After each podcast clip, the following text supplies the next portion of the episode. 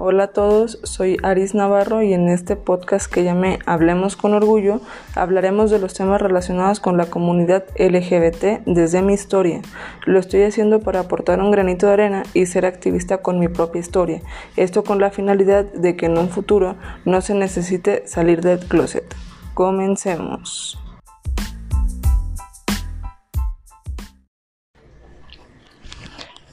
Bueno, en este episodio hablaremos de salir del closet. Si ya has estado pensando en salir del closet, primero tienes que saber esto. Tienes que estar 100% seguro de las cosas. Las cosas van a cambiar, eso es un hecho, para bien o para mal, pero van a cambiar. Tienes que checar qué tan cerrada es la mente de tu familia. Esto no quiere decir por ningún motivo que si son cerrados no salgas del closet. No, no me malentiendas, sino que te darás una idea de lo que puede llegar a ocurrir y es más sencillo quizá esperar ciertas cosas. Tampoco quiere decir que durante toda tu vida las cosas van a ser así. Eso yo no te lo puedo decir, pero para mí lo que mi experiencia dice, sí pueden cambiar. Quizás las cosas con tu familia y algunos amigos cambien, pero nada, de verdad, nada se compara con la satisfacción de aceptarte y amarte a ti mismo como eres, tal cual. Por lo tanto, te daré cuatro puntos. El primero es estar 100% seguro de hacerlo, porque no hay vuelta atrás.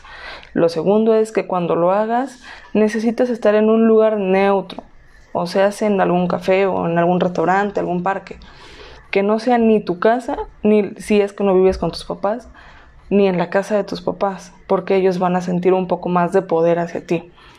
Si puedes estar acompañado o acompañada por alguien que te apoye y que te acepte tal cual eres, qué mejor. Platica tranquilo, seguro y sin miedo, sobre todo sin miedo, para que ellos vean que es algo normal y algo natural. Les contaré un poco cómo fue que mi familia se enteró que soy lesbiana. Bueno, en ese entonces se enteraron que me consideraba una persona bisexual. Estaba yo en la secundaria y yo ya sabía que no me agradaban tanto los hombres y las mujeres iban como para arriba en la escala de gustos, aunque no le contaba a nadie. No por miedo, sino más bien porque quería estar segura de lo que sucedía conmigo. Más bien tomé un poco más de tiempo para conocerme interiormente y después pensar en qué pasaba. Tiempo después conocí a una chica y todo cambió. Comenzamos a coquetear sin planearlo ni esperarlo. Esa chica me mandó una carta que decía tantas cosas que yo no la quise tirar y la guardé en mi cuarto. Pero esto los pero para todo esto los voy a poner un poco más en contexto. En la casa de mi tía vivíamos mi papá, mi mamá, mi hermano que es nueve años más chico que yo y yo. Bueno, mi papá y mi mamá repetían muchísimo la frase lo que no has de querer en tu casa lo vas a tener. Y claro que vivíamos en una situación machista y aparte mis dos papás, o sea, papá y mamá, eran homofóbicos. Entonces, era un hecho que yo tenía pavor de decirles lo que sentía y el cómo me sentía porque yo sabía perfectamente de antemano que les iba a ganar el coraje, entre otras cosas. En una ocasión mi tía se metió a, mi cuarto a buscar algo, supuestamente porque me notaba rara, y claro que encontró la carta que ya les había comentado con anterioridad, y lo peor, sin decirme ni preguntarme nada, solo la rompió y la tiró. Al día siguiente, supongo que ya que estaba un poco más tranquila ella, enfrente de mis papás me empezaron a regañar todos, y me decían cosas como ahora qué vamos a hacer, cómo vamos a actuar, yo no sé qué hacer, ya no vas a poder meter ni hombres ni mujeres a tu cuarto. Obvio mis papás estaban llorando, desesperados, con dolor, pero con mucho enojo en su mirada. Yo solo estaba callada, pues me ganaba más el dolor y el rencor de que hayan tirado la carta. Tiempo después, mi tía, en una reunión familiar en donde estaba toda la familia. Cuando te hablo de toda, eran más primos, más tíos, mis papás, etc. Lo, dijo ella así, como si nada, pues Aris es bisexual. Y lo primero que, dijo, que dijeron las personas ya más grandes era cómo es posible que suceda esto aquí, no lo puedo ni creer, de verdad no me, no me entra en la cabeza, etc. Lo que me sorprendió fue la respuesta de mis primos. Bueno, son mis tíos, pero yo los considero como primos. La mayoría dijeron, ya lo pensaba, ya lo sabía, desde chica se notaba. Y eso solo me rompió más la cabeza. De corazón, de corazón les digo que de verdad se los agradezco mucho que en ese momento me lo hayan dicho. Sin embargo, de verdad, de verdad, me rompió la cabeza porque no podía creer que mis primos, con los que no convivía tanto, se enteraron desde el principio. Supieron desde que me vieron las cosas.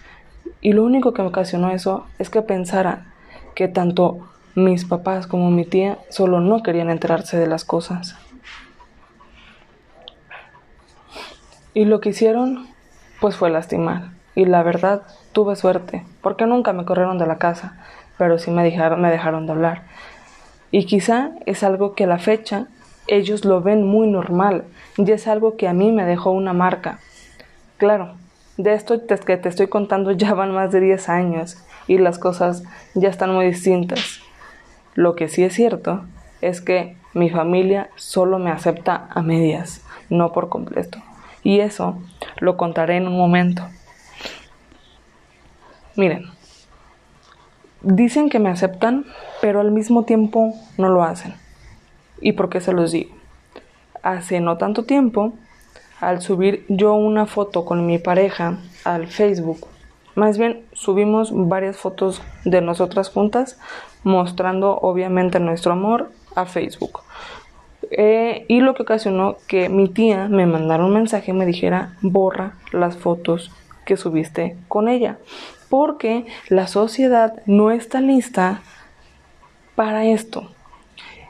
Y yo le respondí, claro, no va a estar lista si nunca se habla del tema, si nunca se normaliza. Eso es un hecho rotundo. Si tú no empiezas a crear esta normalidad perdón, dentro de la sociedad, jamás va a ser normal. Jamás. Lo que sí es cierto es que esta es el momento de salir del closet es una lucha que tienen que hacer juntos los papás o la familia con el que sale del closet y no soltarlo así como así. Al momento en el que me manda esto, esto me lo mandó hace menos de un año. Esto quiere decir que fue nueve años después de que yo saliera del closet, más o menos. Y eso, y eso que llevo siete años con mi pareja actual. Entonces, hasta cierto punto te acepto, pero no quiero que la sociedad se entere de, porque qué van a decir, porque qué van a pensar, porque cómo van a actuar y cómo nos va a repercutir a nosotros como familia que tú hayas decidido salir de esa manera del closet. Y para mí eso es algo que no se hace. De verdad, no se hace. Yo estoy segura que mi tía en ningún momento le ha pasado por la mente el dolor tan grande que me ocasionó. Y que lo sigue haciendo. Porque es un hecho, lo sigue haciendo. Hace un tiempo, hace, este, pues ya va para el año, tuvimos la oportunidad de hacer un viaje. Y de igual manera nos sacábamos fotos, besándonos, eh, mostrándonos cariñosas, etcétera y al momento de mandar las fotos a la familia, eh, su, comentario fue, ten cuidado, te pueden hacer algo. Y eso es muy cierto. Es cierto que desgraciadamente la sociedad está tan dañada que te pueden hacer daño. Pero si nunca logras vivir tu vida así como tú eres, entonces, ¿de qué vale la pena vivir? en un ratito eres niño, luego eres joven, luego eres este un, joven adulto, un adulto, un, adulto mayor, etcétera, y la vida se te va en un parpadear. Si tú solo no te aceptas a ti mismo, sin importarte lo demás, de verdad no vas a poder disfrutar tu vida. Y esto es algo que se los digo tanto a, tanto a las familias como a ti que sabes que eres gay, lesbiana o eres hombre o mujer trans, bisexual también. De verdad se los digo con la mayor sinceridad posible. Si no te aceptas tú, no vas a poder lograr que mucha gente te acepte. En serio. Acéptate tú.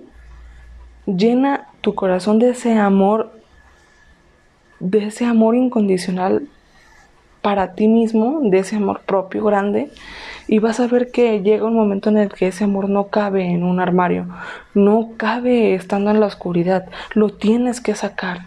Eso es un hecho. Y es por eso que sales del closet, y es por eso que vives con tanta intensidad. A lo mejor por eso dicen que, que toda la comunidad gay somos muy intensos. Pues sí, porque tratamos de vivir nuestra vida una vida que nos tuvieron nos estuvieron escondiendo durante muchos años, que en el momento en el que tomamos la decisión salimos y la vivimos como la queramos vivir. Y por supuesto que se dan quizá no más amor, pero sí más lucha. O sea, se lucha más por estar con tu pareja del, cuando es una pareja del mismo sexo o una pareja homosexual que cuando es una pareja heterosexual, porque los, ellos ya lo tienen todo regalado, saben, todos lo aceptan, no tienen ningún problema con la sociedad y nosotros tenemos a toda la sociedad en contra, o a su gran mayoría. De verdad el hecho de salir de la mano con tu pareja en la calle es un acto revolucionario. La gente está más acostumbrada a ver que si violaron a fulanita, que si la mataron, que si el perro mordió al niño, que si hubo balacera, que si lo asaltaron y lo mataron, que si un cuerpo tirado, que si una fosa clandestina, etc.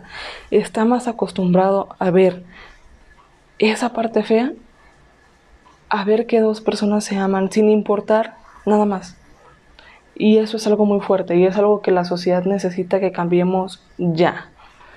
Así es que bueno, es todo por este capítulo. Fue pequeñito.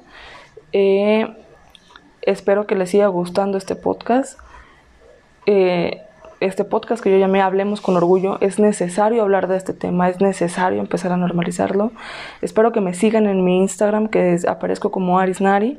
Y pues nada, bonita tarde y les mando mucho amor a todos.